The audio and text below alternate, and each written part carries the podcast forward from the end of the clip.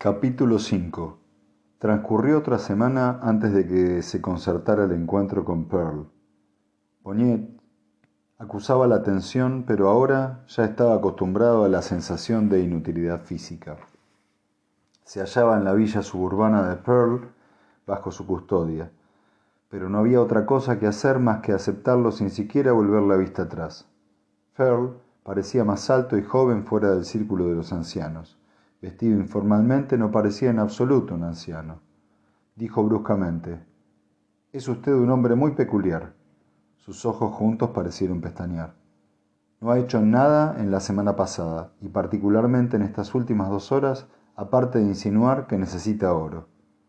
Parece una labor inútil, porque ¿quién no lo necesita? ¿Por qué no avanzar un paso? No es simplemente oro, dijo Ponietz discretamente.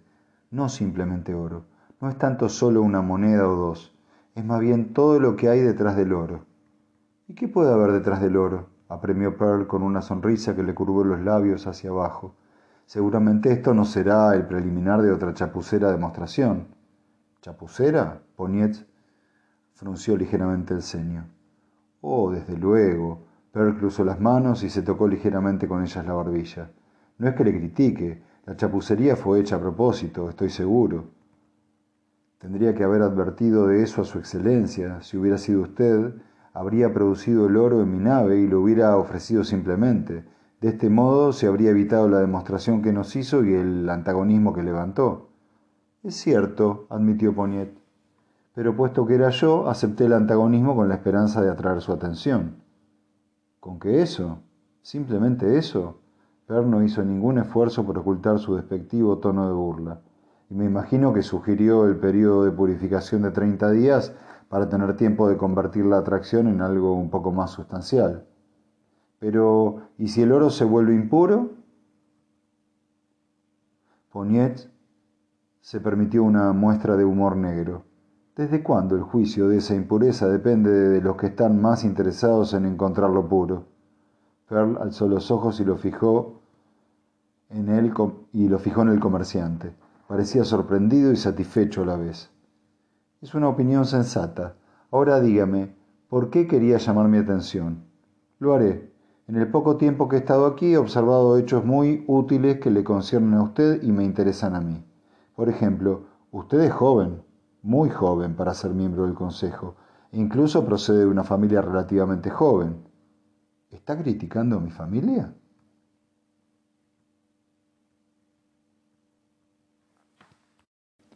De ningún modo. Sus antepasados son grandes y sagrados, todos admitirían eso. Pero hay algunos que dicen que no es usted miembro de una de las cinco tribus. Perle se inclinó hacia atrás. Con todo el respeto a los implicados, dijo sin ocultar su rencor, las cinco tribus han empobrecido el linaje y aclarado la sangre. Ni cincuenta miembros de las tribus están vivos. Pero hay quienes dicen que la nación no está dispuesta a tener un gran maestre que no pertenezca a las tribus, y un favorito de gran maestre tan joven y recién ascendido es propenso a crearse grandes enemigos entre los importantes del Estado, se dice.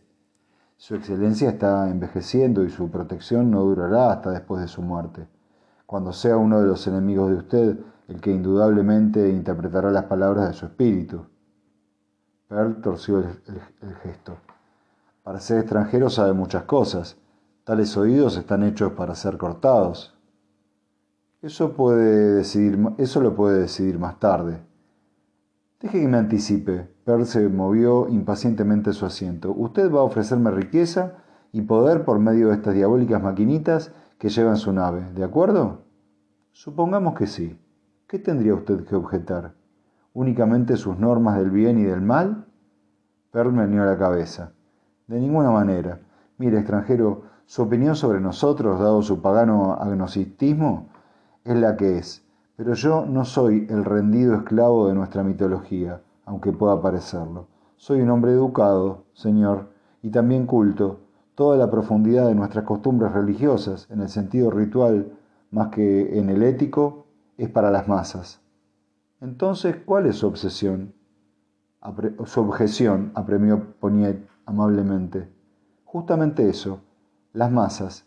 Es posible que esté dispuesto a tratar con usted, pero sus maquinitas deben usarse para que sean útiles.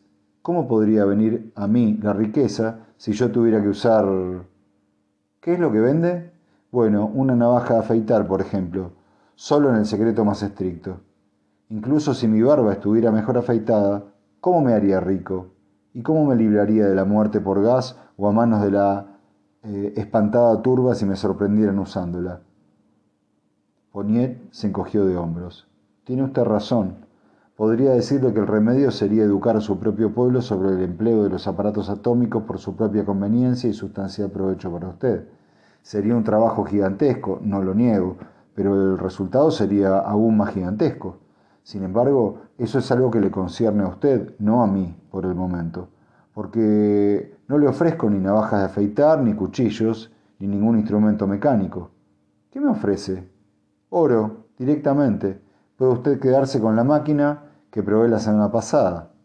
Y entonces Pearl se puso rígido y la piel de su frente se movió espasmódicamente.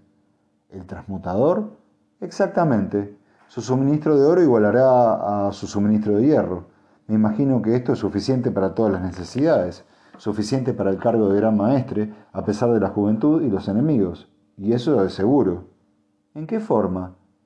En que el secreto es la esencia de su empleo. Ese mismo secreto que usted ha descrito como la única seguridad con respecto a la energía atómica. Puede enterrar el transmutador en el calabozo más profundo de la fortaleza más inexpugnable de su posesión más alejada y seguirá proporcionándole riqueza instantánea lo que usted compra es el oro, no la máquina, y ese oro no le llevará traza alguna de su manufactura, pues no se distingue del natural. ¿Y quién hará funcionar la máquina? Usted mismo. No necesita más que cinco minutos de aprendizaje. Se la pondré a punto en cuanto lo desee. ¿Y a cambio? Bueno, Poniet se mostró más cauto. Solicito un precio, y bastante elevado, por cierto. Es mi medio de vida, digamos porque es una máquina valiosa, el equivalente de 30 centímetros cúbicos de oro en hierro forjado. Pearl se echó a reír y Poniet se sonrojó. Me permito señalar, señor, añadió inflexiblemente, que puede usted recuperar el precio en dos horas. Es verdad, y en una hora usted puede haberse ido y mi máquina puede haberse estropeado. Necesitaré una garantía. Tiene usted mi palabra. Muy buena garantía. Pearl se inclinó sardónicamente, pero su presencia sería una seguridad aún mejor yo le doy mi palabra de pagarle una semana después de la entrega y de que la máquina funcione bien. Imposible. ¿Imposible? Cuando ya, cuando ya ha incurrido en la pena de muerte, muy fácilmente, cuando ya ha incurrido en la pena de muerte, muy fácilmente, solo por ofrecerse a venderme algo. La única alternativa es que, de lo contrario, mañana estará en la cámara de gas.